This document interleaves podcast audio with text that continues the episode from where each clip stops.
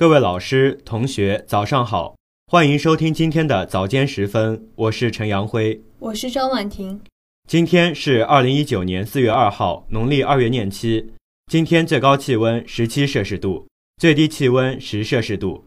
今天节目的主要内容有：习近平向阿拉伯国家联盟首脑理事会会议致贺电；澳大利亚拟立法让社交媒体为反恐承担责任。《求是》杂志发表习近平总书记重要文章。浙大研究团队突破超声对颅脑成像的禁区。市教育局发文规范民办初中小学招生工作。波兰宁波文化季在宁波文化广场开幕。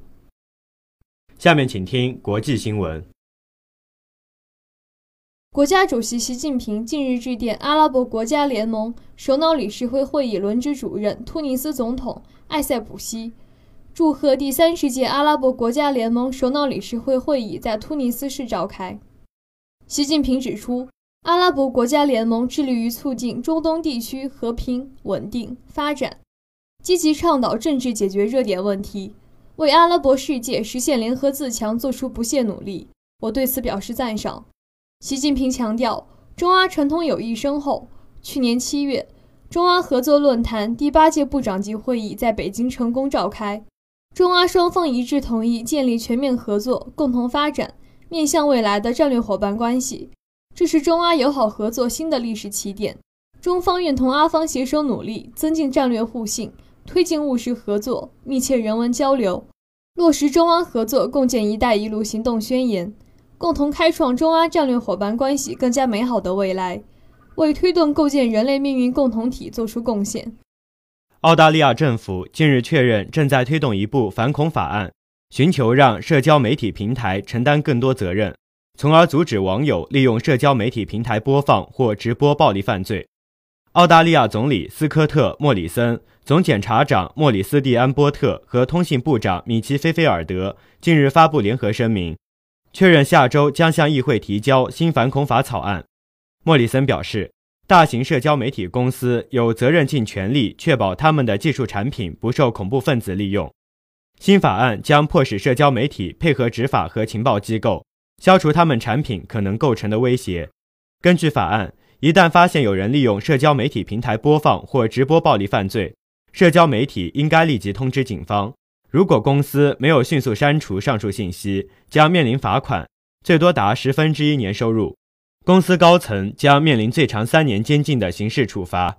如果会议表决通过由莫里森政府推动的反恐法案，澳大利亚将成为首个要求社交媒体平台公司为反恐不利承担法律责任的国家。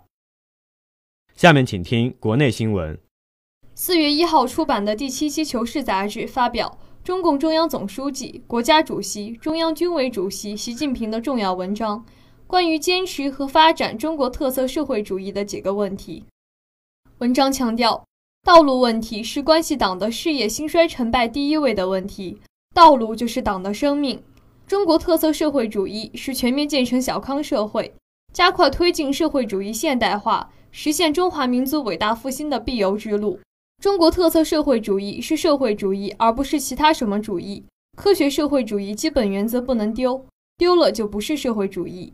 我们党领导人民进行社会主义建设，有改革开放前和改革开放后两个历史时期，这是两个相互联系又有重大区别的时期，但本质上都是我们党领导人民进行社会主义建设的实践探索。马克思主义必定随着时代、实践和科学的发展而不断发展。不可能一成不变。社会主义从来都是在开拓中前进的。我们党始终坚持共产主义远大理想，共产党员，特别是党员领导干部，要做共产主义远大理想和中国特色社会主义共同理想的坚定信仰者和忠实践行者。近日，浙江大学生物医学工程与仪器科学学院郑英飞副教授课题组。创新性地提出一种基于超声超材料和平面波造影相结合的新型脑成像技术——川颅超声脑成像。这一技术突破了超声对颅脑成像的禁区，使得人类颅脑超声成像成为一种可能，为人类颅脑成像提供了一种新的方向。郑英飞课题组提出的技术结合了声学等互补介质理论和波束合成逆问题框架。实现了小鼠脑部的高分辨率组织及血流成像。课题组配合浙江大学材料科学与工程学院吴永军教授课题组研制的超材料进行颅脑成像。超材料从结构上使得弹性共振回来的超声重新被压回颅骨，仿佛给超声穿上了一件隐形衣，声波的反射也就控制到了最低。此外，结合平面波成像和新型纳米粒造影成像技术，课题组突破性的提出了利用平面波造影成像方法，显著提高了图像的分辨率和灵敏度。该研究受到“十三五”国家重点研发项目资助。下面请听一句话新闻：二零一九中国新西兰旅游年在新西兰国家博物馆开幕。政界新人律师恰普托娃当选斯洛伐克首位女总统。我国成功发射第二代数据中介卫星系统首星。山西省将对所有在职教师建立师德承诺书和个人师德档案。清明小长假，铁路宁波站增开十八趟列车。下面请听宁波新闻。近日，市教育局发文表示，民办初中可以自四月一号起的一周内开展校园开放日活动；民办小学可以自四月十五号起的一周内开展校园开放日活动。学校可以在校园开放日向学生及其家长展示学校办学理念、课程设置、师资水平、办学特色、校园环境等。在开放日期间，招生学校不得设置报名点接受学生现场报名。报名应统一在教育行政部门建立的中小学入学管理系统网络平台上进行。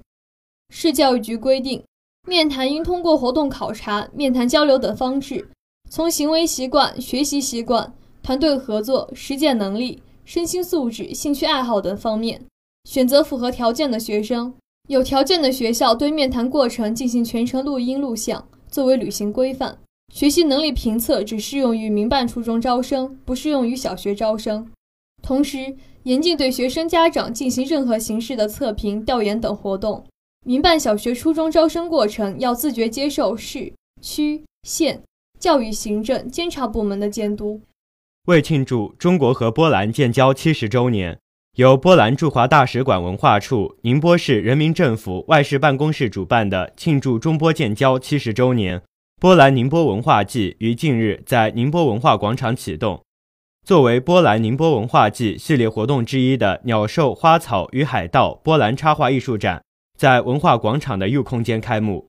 本次展览集合了四十位颇具实力和影响力的波兰艺术家创作的精美插画作品。